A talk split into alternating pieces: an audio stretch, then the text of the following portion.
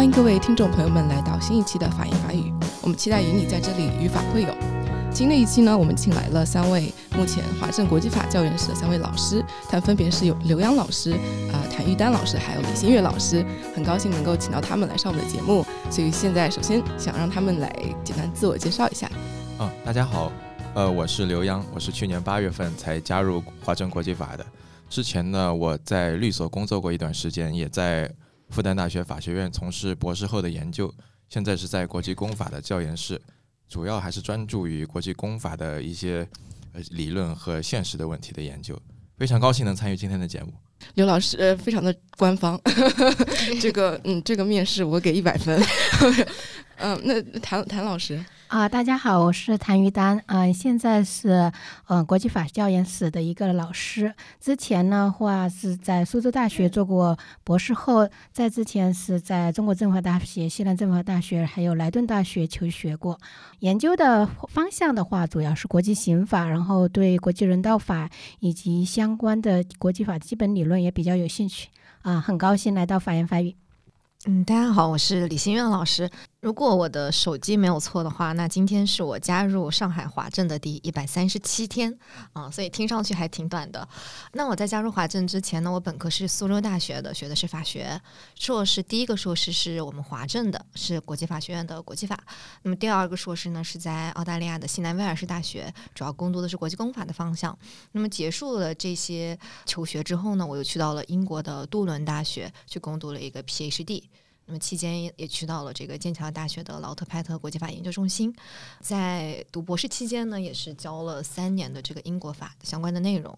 所以，我们前两天跟其他两位老师一起去开这个新的青年教师的座谈会的时候，我们三个都特别有同感啊，就是刚刚加入华政，觉得时间过得好快，好像干了很多，好像又没干什么。所以今天上播课呢，就是又给我们的 to do list 里面完成了一项，可以跟。领导们说我们又干了什么？那个下次麝香评估必须得李老师再唱一下。好 的，好的，谢谢主持人邀请。嗯嗯。好的，完成了这个非常官方的这个嘉宾介绍之后呢，就我们可以大家知道这三位老师都是国际法的，那么也就意味着这期节目可能我作为主持人能讲的事情就比较少了，因为国际法的基本的原则我还是可以讲的，但是具体的事件还有案例，这个是我来到了一片知识的荒原。然后三位老师其实是不同的三个国际法的方向，所以首先的话呢，嗯，我们还是先根据大家的背景，根据不同老师背景，我们给听众朋友们来介绍一下。刚刚的李老师已经分享完了，就是求求学的经历嘛，也想问一下，就是一开始的时候就选择了国际法这个方向嘛？那现在的话，后期你现在的这个偏涉外法治这个人才的这种培养机制的研究，这个是从什么时候开始的？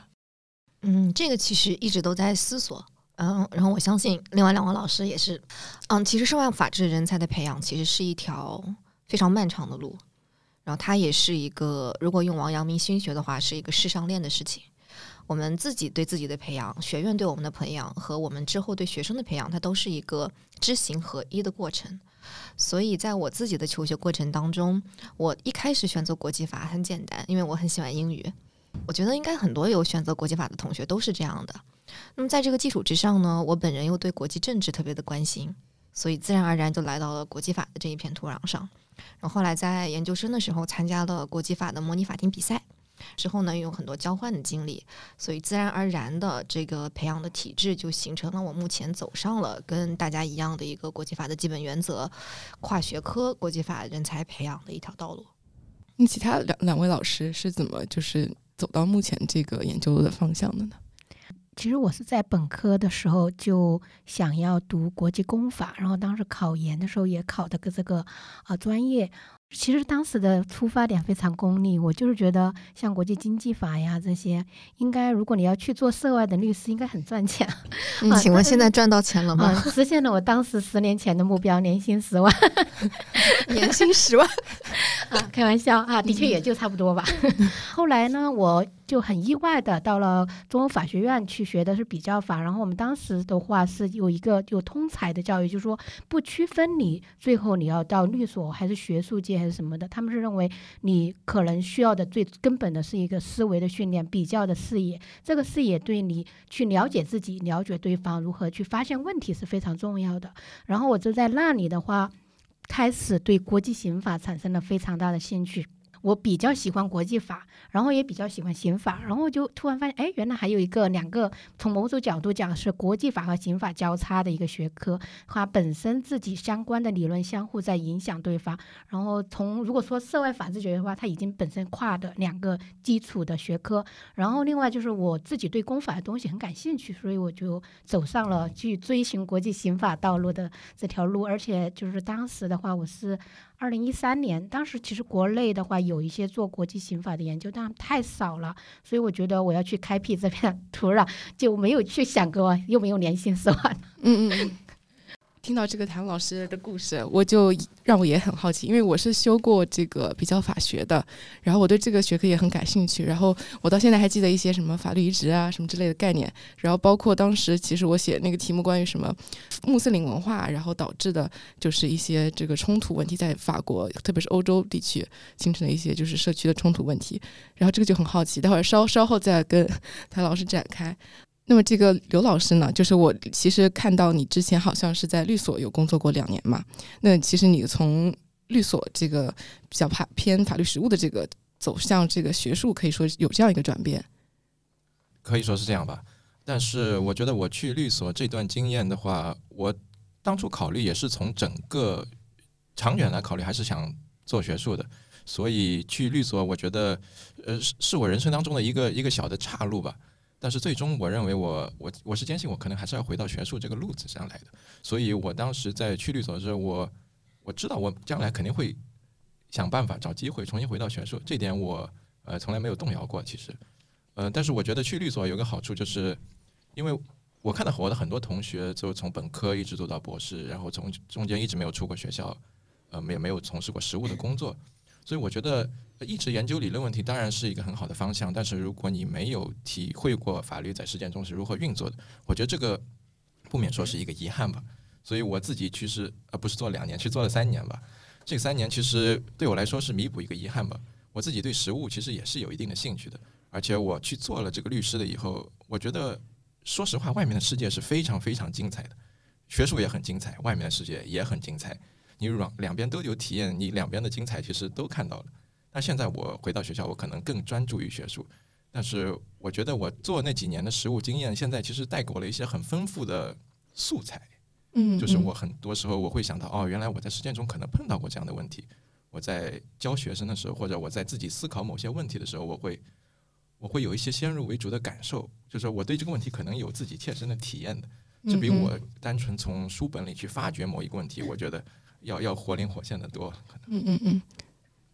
这说的是一种鲜艳的感觉，是吧？就是嗯，那有没有一个具体的一些就是例子或者案例？就是刘老师觉得，嗯，这个确实是律所实务带给你的。可能如果一开始只是在高校的话，是没有办法干。嗯，因为我在律所还是偏商事争议解决方面的业务，不能说是真正的国际公法业务。在国内，其实做纯国际公法业务的机会还是比较少的。呃，但我只是说我可能。比起一般的纯做国际公法的老师，我稍微懂了一点仲裁或者诉讼方面的东西。但是我能发现你在实践中，呃，商业商事仲裁，当然学者也有很多同学，呃，很多老师在研究了。但是你会发现在实践中，他们对一个具体规则或者呃一个很细小的细节的适用的体会是完全不一样的。比如说我们在学学理研究中，我们可能对某些细枝末节的规定。他完全是不会重视的，因为你从学理研究的角度，好像这个条款是很细小的。比如说某个仲裁规则里，他写了我们需要诚信仲裁，或者是要公平对待当事人，这些你从纸面上看，你说哦，这肯定是一个很对的东西，但是你确实不知道在实践中，这它可能发挥什么样的作用。但是如果你真正去经历过一些案件，你会发现，哦，你有时候可能会用这些看似来看起来。很不起眼的条款去组织一些论点，甚至你可能是一些呃让你起死回生的论点，这个就非常有意思了。这个我觉得就是纯坐在书斋里可能体会不到这个方面，但是你如果真的呃帮客户做过一两个案子，用这些条款，发现他确实能用到，而且对方还会跟你争辩这些事情，你会发现哦，其实真的很有意思。这个法律在生活中就活灵活现的展开了，而不是一个纯躺在纸面上的一些文字而已。嗯嗯嗯，刚刚刘老师讲到这个时候，感觉很生动，真情实感流露了。那从刘老师的这里稍微再补充一点点内容。其实刚刚刘老师的所有的经历，包括谭老师他如何结合国际法和国和这个刑法的经历，我觉得，如果我们从一个比较有意思的角度来看的话，可以完全运用 Elon Musk 的那个百分之十的原则，就是他说所有的项目，你不要想着你一个就能成功，你要同时做十个项目，然后其中只要有一个成功了，那你就成功了。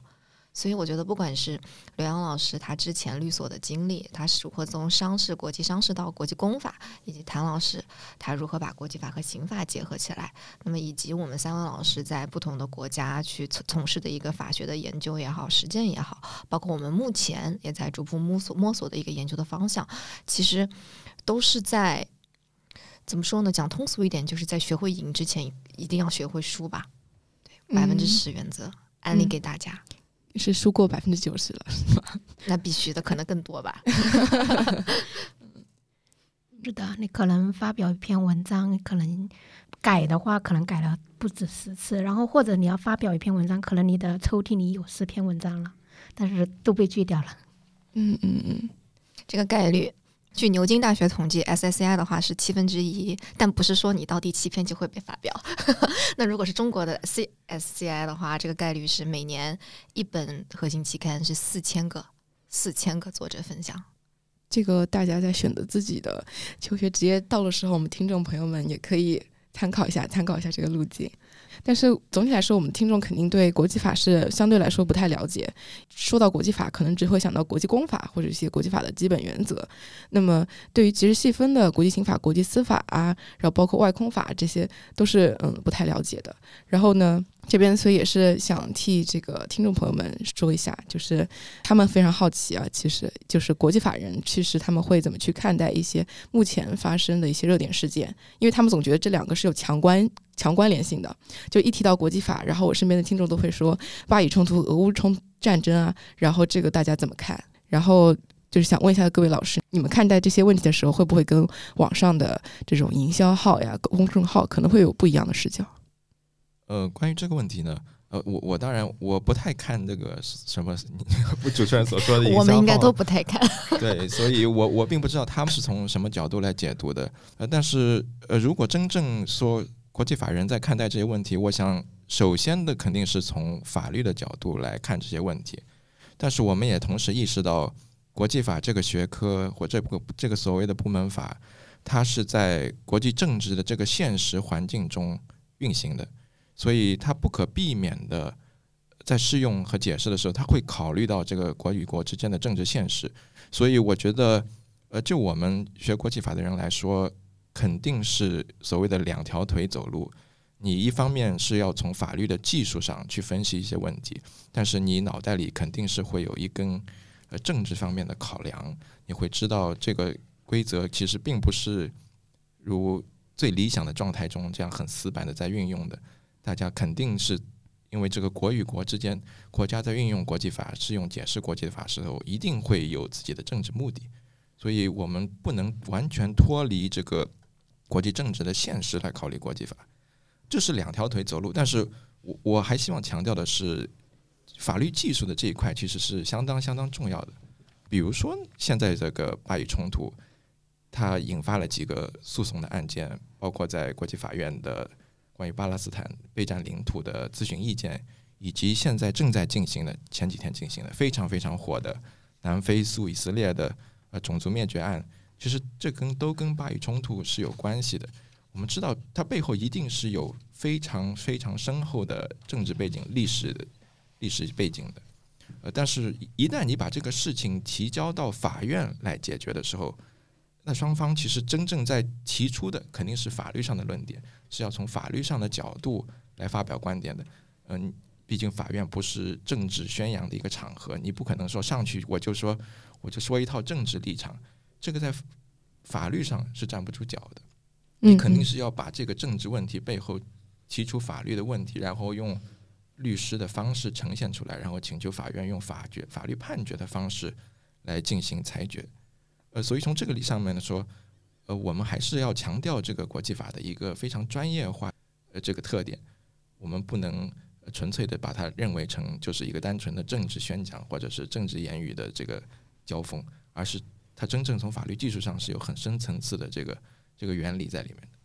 那正好刘老师提到了，就是最近的一个比较热的事件嘛，是十二月二十九号，我看到南非当天就是说要求海牙国际法院，它是宣布在以色列在加沙地带的这个军事行为是违反了这个一九四八年的防止及惩治灭绝种族罪公约的。那么它的这个。呃，诉状呢，就是说到底会带来什么样的后果？就是因为以色列的外交部回应呢是说，他他是完全否认了这点嘛。当然，我们就很好奇，可能海牙法院会对这个事情怎么看待呢？嗯、这个案件起诉以后呢，因为南非提出了临时措施的申请，所以呃前几天开庭审的其实是关于临时措施的申请。临时措施申请呢是在实体问题的审查之前的，所以法院还没有判断到底种族灭绝真正有没有发生。临时措施呢，它是属于一种附带性的程序，它是在审呃实体问题审理之前，先保存双方的权利，也就是说，在这个案件没有做出最终判决之前，你要呃保护双方权利不会继续受损。这点其实在国内法里也是很常见的，比如说我们有这个保全这种措施，民事诉讼法上也是为了在最终决定没有做出来之前，做出一个对现状的保存吧。呃所以呃，前几天如果大家看这个庭审的记录，或者是现场不就在网上听了这个庭审的过程的话，就发现其实双方交锋还是非常激烈的。我们可以看到，呃，从南非的角度，他当然把这个事情说成是一个存在种族灭绝的行为，但是你发现从以色列的另外一个角度，他怕把问题完全包装成另外一个问题，就是以色列在被哈马斯这样残忍的进攻以后，是不是可以行使自卫权的一个问题。对，双方对这个问题的表述是完全不一样的。这种表述不一样呢，那当然导致你得出的结论也是不一样的。呃，所以我们我们还是要期待看这个法院对这临时措施阶段到底会做出怎样的裁决，因为南非的这个主张其实很明确，他当然列出了我记得是九到十个临时措施，但是其中很明显的第一条就是以色列要停止一切的军事行动，这个是非常强的一个、一个要求。这个我觉得我们还是要看法院最终如何呃对这个请求做出一些回应吧，因为我们知道在先前的案子中，在乌克兰诉俄罗斯这个案子中，法院确实是做出了这样的禁令，就是要求停止呃完全停止这个一切的军事行动。我们期待就是法院看在这个案子中，他是不是会做出呃一样的临时性措施。我觉得这个是值得关注的。嗯嗯，那其实我刚刚听下来，就是可能一个交锋点，就是关于自卫权的这个问题嘛。那有没有之前的这个，比如说在就是相关的案件当中，类似的案件当中，怎么去认定他是不是进行了一个合法的这个自卫？呃，如果要谈自卫呢，当然我们可能这国际法上是比较复杂的。你如果回到宪章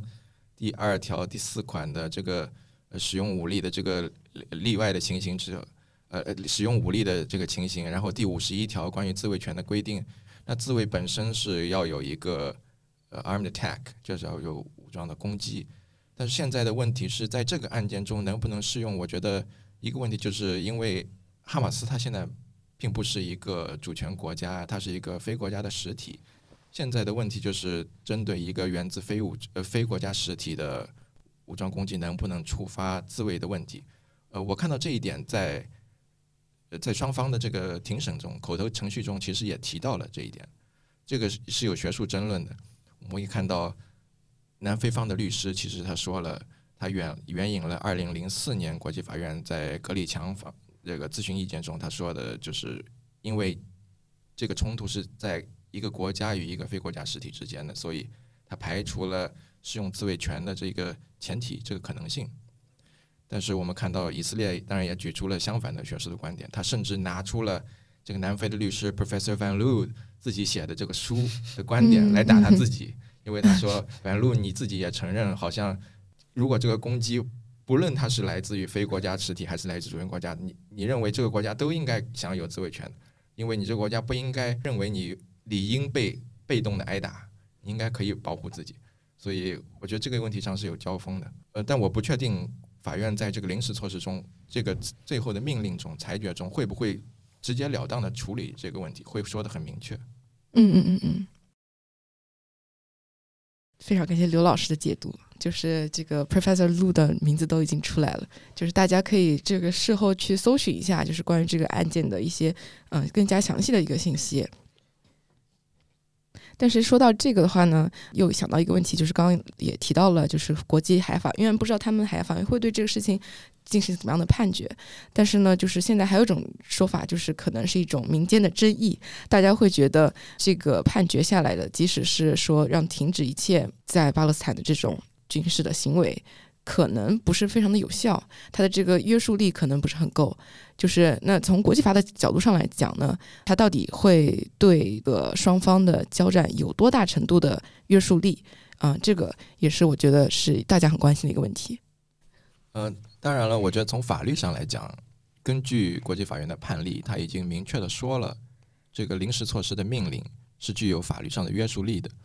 但是我觉得我们。应该把这个法律应有的拘束力和它在实践中是不是被现实的遵守这两个问题做一个区分。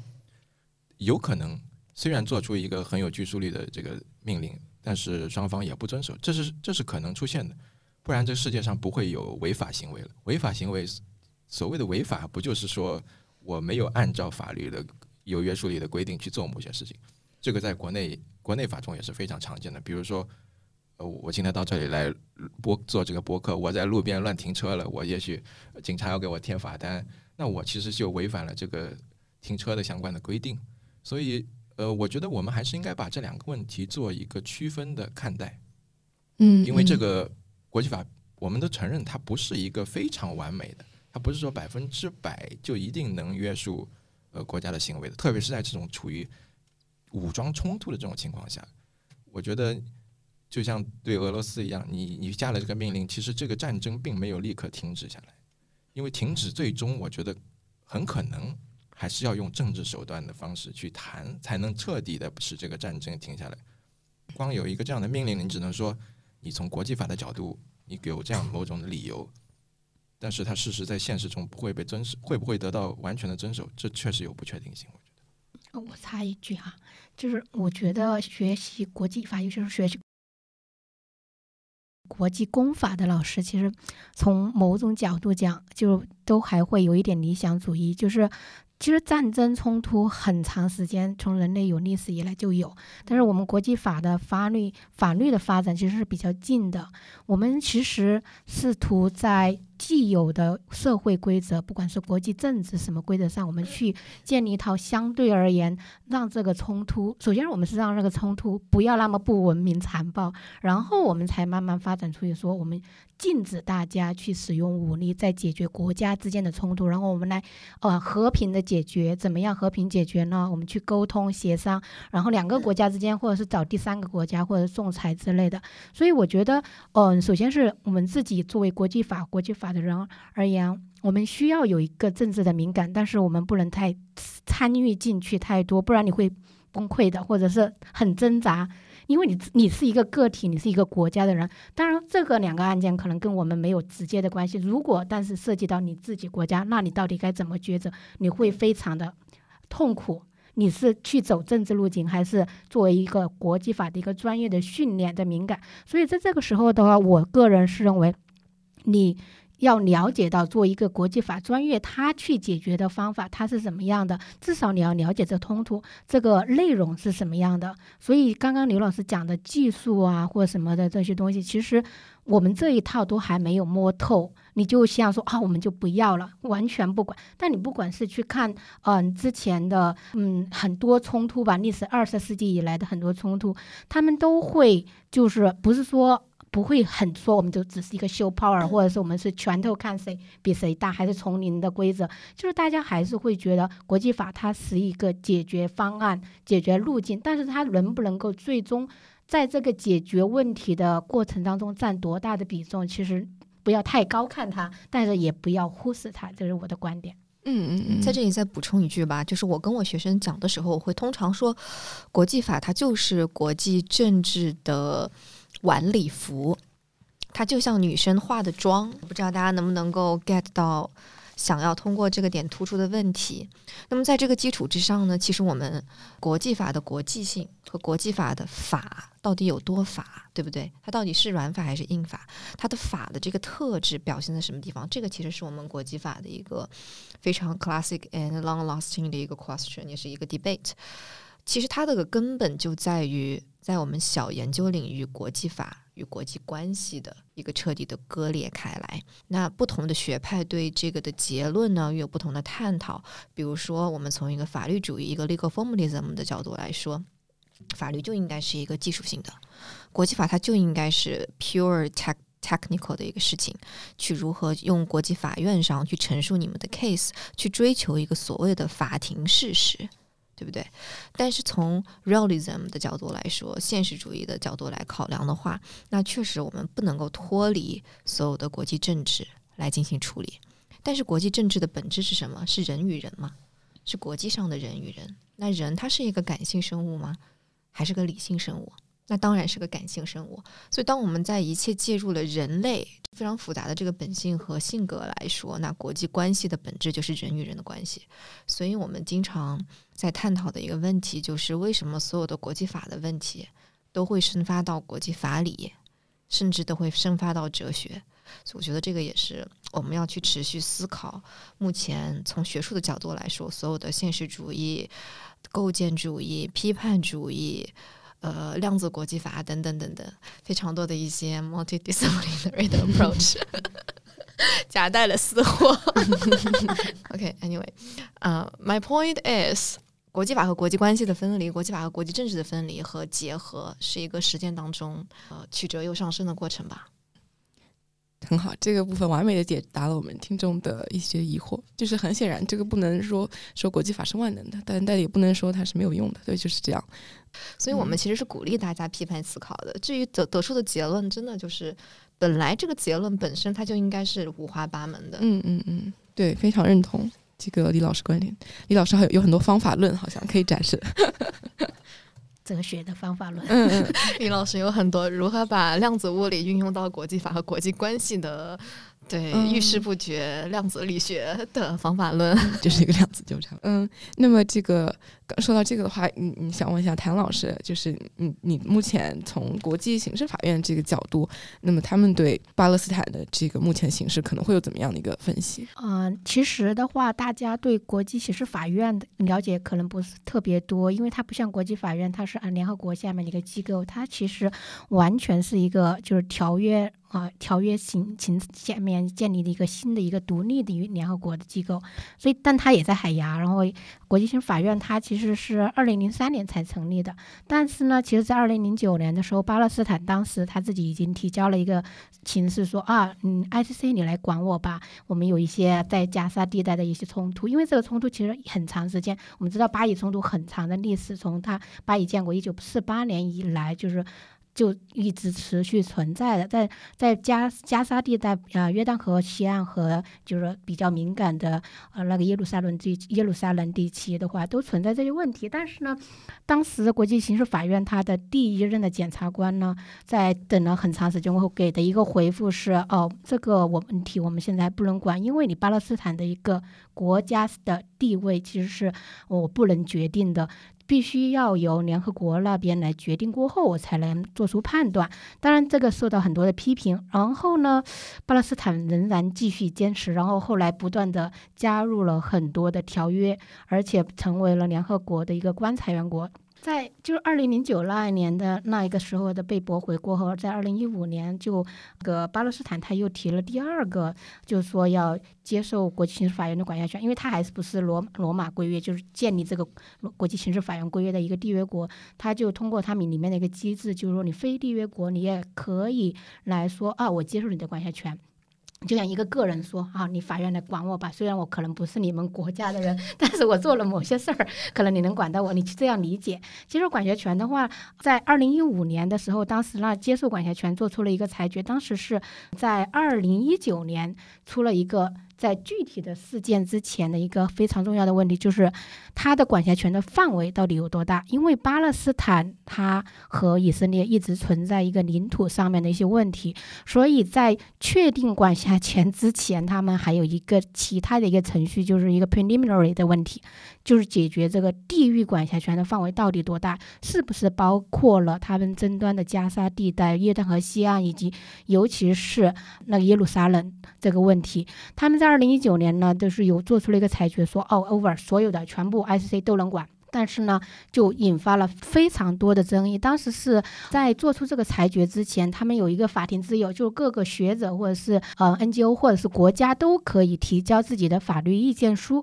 呃，提交到法庭，然后法庭可能会进行一个归纳，然后采取呃采取或者是支持，但他不会在案例当中说我采取了谁的观点。当时有一个 dissenting opinion，dissenting opinion 就是。嗯，没有。dissenting opinion 里面和那个主要主裁这个案件里面涉及到一个最重要的问题，可能是大家没有考虑到的是，在巴勒斯坦和以色列，他们其实在一九九零年前后，在一个远离 中东的地方奥斯陆，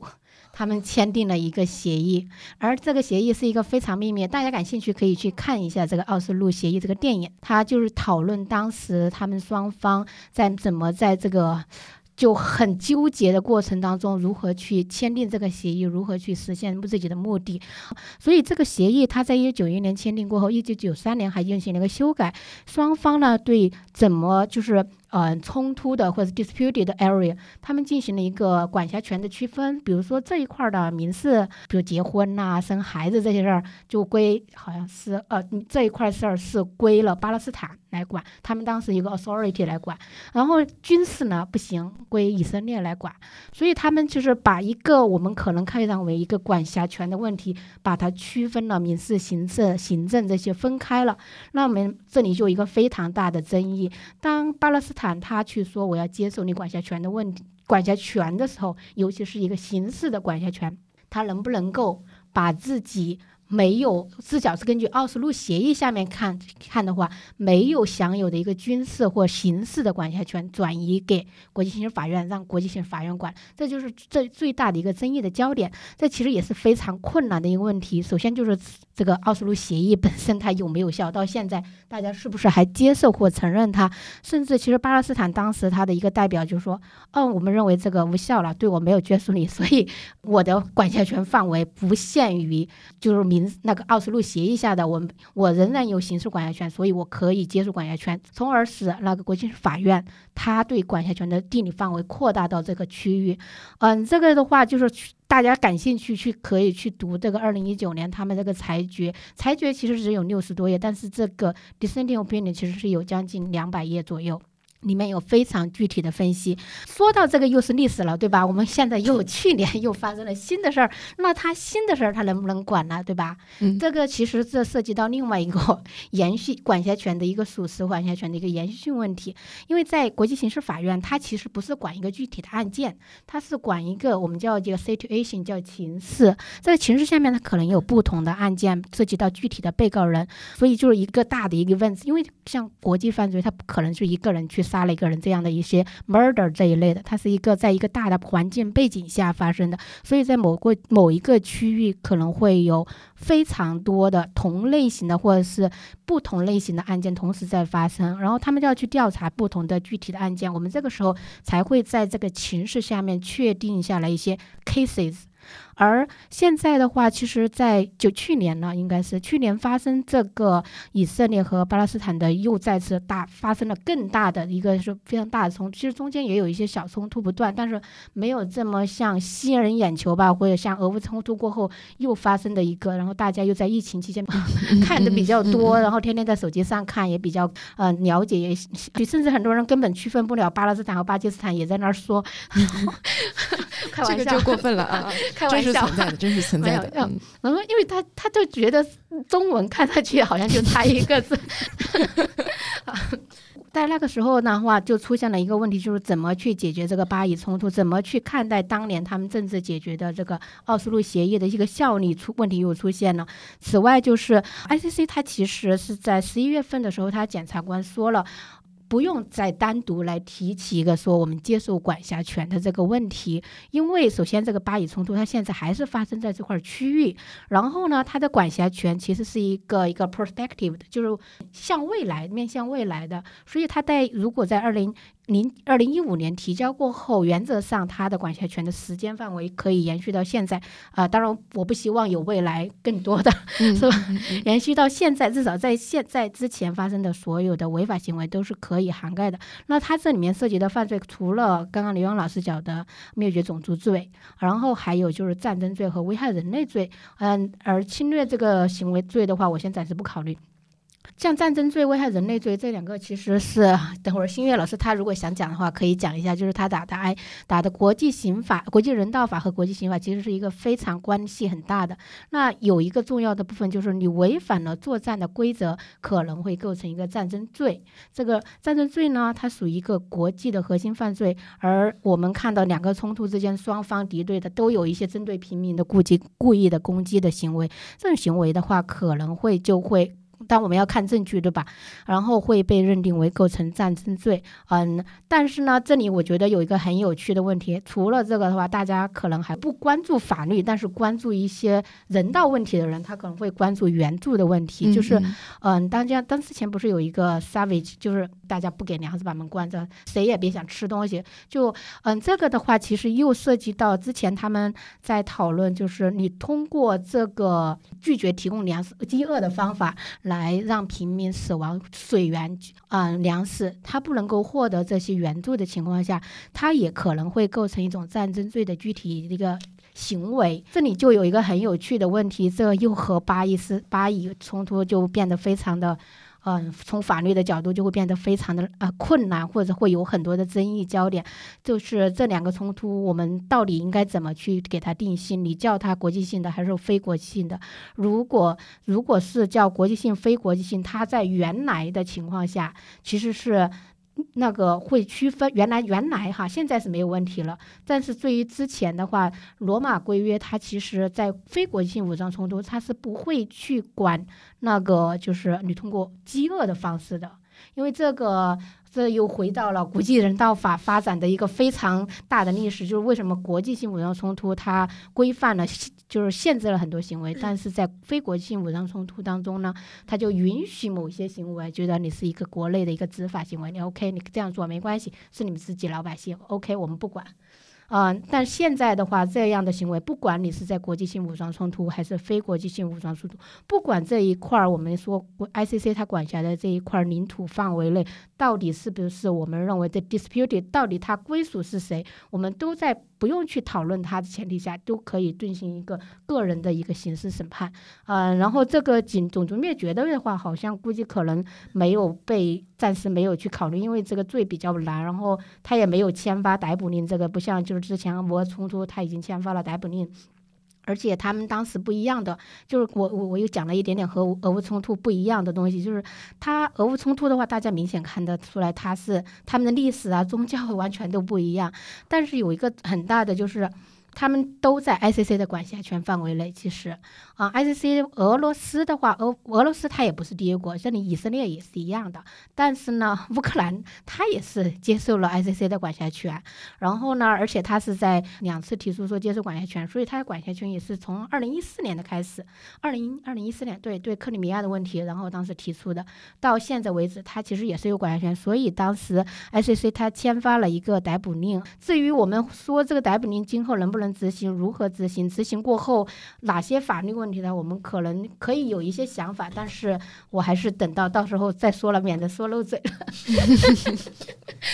呃，就。就法律问题的话，其实我觉得我我考可能可能跟大家可以分享的更多。但你让我去提供解决方案什么的话，我觉得就是你要想的一个最重要的问题，你你可能会对一些法律的问题进行一个非常严格的解释，就是说啊怎么怎么样，你必须按照法律的要求。但是有时候你可能内心里面你有个人的价值判断，每个法官都有，他会我们不去考虑站在政治立场的前提，必须想象他是政治立场导致的，因为这个其实没法判断他的。一个个人的价值观，他可能会同情某一方，或者是某，比如他是某一个种族，他自己可能是出生于这种少数的民族，或者是曾经被。Genocide 这样一个民族，可能别人会认为他有一个 bias 这个问题，但是构不构成我们认为的 impartiality 的一个损害的话，这个其实是很难判断，因为我们是预设的国际法院、国际刑事法院，他们这些法官本身就是一个廉洁的，他不会说因为这样去就怎么样的东西，你可以去指责他，但是你前提是 reasonable。如果你只是仅凭个人感受去爱傲恶好恶去这样讲的话，我我觉得是不太不太理性。嗯嗯，那这个好奇了一下，就是刚刚也唐老师提到的，就是现在的非武装的国际冲突之间的这个，就是恶。关于就是用活活饿死这种方式，目前好像是可以被容忍的，就是没有问题的。那这个从国际人道已经已经被纳入了 ICC 了，在几年前就之前是可以在二零零二年的时候，二零零二年的时候，当时罗马公约通过的时候，这个它的条文其实是不包括这个的。嗯但在二零一九年还是二零二零一九年，他们有一个修正案，它有就加了，其实到现在为止加了很多关于非国际性武装冲突当中的一些具体行为。它当然。还是没有国际性武装冲突的使用的一些手段多，但是越来越多了。所以在国内武装冲突当中，如果你要采取这种饿死平民或者采用饥饿的方法作为作战的手段的话，是被禁止的。嗯，那这边就正好问一下李老师，那就是就从国际人道法的角度上来讲，就他为什么之前他是呃没有被列入的呢？那么最近这些年为什么会有这样一个新的举措？好的，在回答主持人这个问题的时候呢，我想要。再补充三个点，第一个点是刚刚谭老师一直在讲的 dissenting opinion，在我们的国际法院的判决当中，dissenting opinion 意思是跟主要采取的法官的意见相不一致，甚至有些时候是完全截然相反的。但是主要主裁的话，刚刚谭老师也讲了，可能也就是五十到六十页，dissenting opinion 往往。大大的多于主裁的，比如说他在这个案子当中可能是两百页。那么对于学者、学生和专家来说，很多时候看完主裁之后，我们还需要花很长的时间去研究这个 descending，因为 descending 当中它有非常细致的和一些呃博弈的一些东西，所以我觉得可以推荐大家，我自己也推荐我的学生经常去读 descending opinion，这是第一个点。那么第二点是刚刚我们谈到这个国际人道法的一个战争罪的问题，其实我本人作为一个。刚刚带完学带了学生参加了这个今年国际人道法模拟法庭比赛的老师，而且我我本人也是一个非常感性的人了，就是我自己在研究战争罪也好、灭种罪也好等等的这些现这些事件事件的时候，我会非常容易受到情绪的影响，所以我可能不是刚刚谭老师说的国际法院法官那种非常 impartial 和中立，就是一个理性的 calculative 的一个机器这样的一个角色，感性和理性。可以兼容的，我我也很感性，但是你得要就是在你做 legal analysis，你得要跳出那个。我看到他们经常放的视频，我都直接哭的不行。是是是，就是我们学者，我觉得提到这个点吧，不得不说一下我们的 mental health，对吧？尤其是做国际公法这一块的。所以作为一个 Saturday morning，我在录这个 podcast 的时候，刚刚开始之前就想说。我今天不想来谈这个案子，有一些许的叛逆。但是我想谈什么呢？我我可以来讲讲，从国际刑法、国际人道法领域，我们为什么现在要强调跨学科研究的重要性？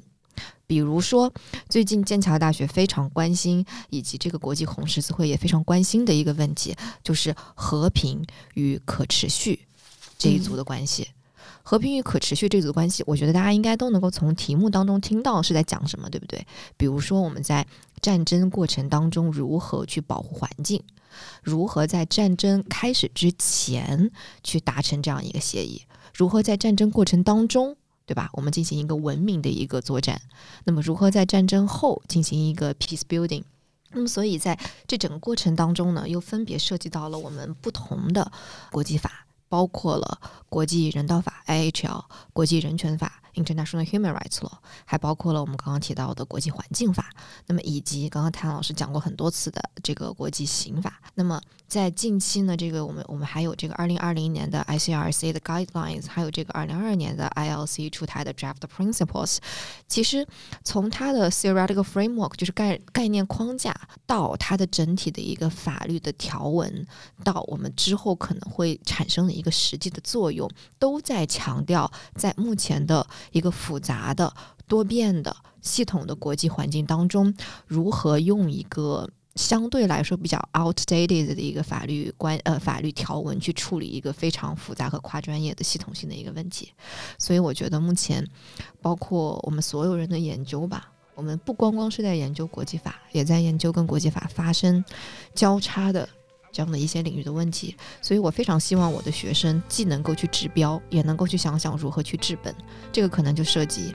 要去思考一些科学家的思维方式了，比如说爱因斯坦的改变我们的思维模式 （change the model we think），以及我最喜欢的霍金说的一句话了，就是一辈子就要去找一个统一的方程式去解释宇宙的一切 （a theory for everything）。谢谢收听，以上是十六期第一部分内容。让我们稍作休息，马上回来。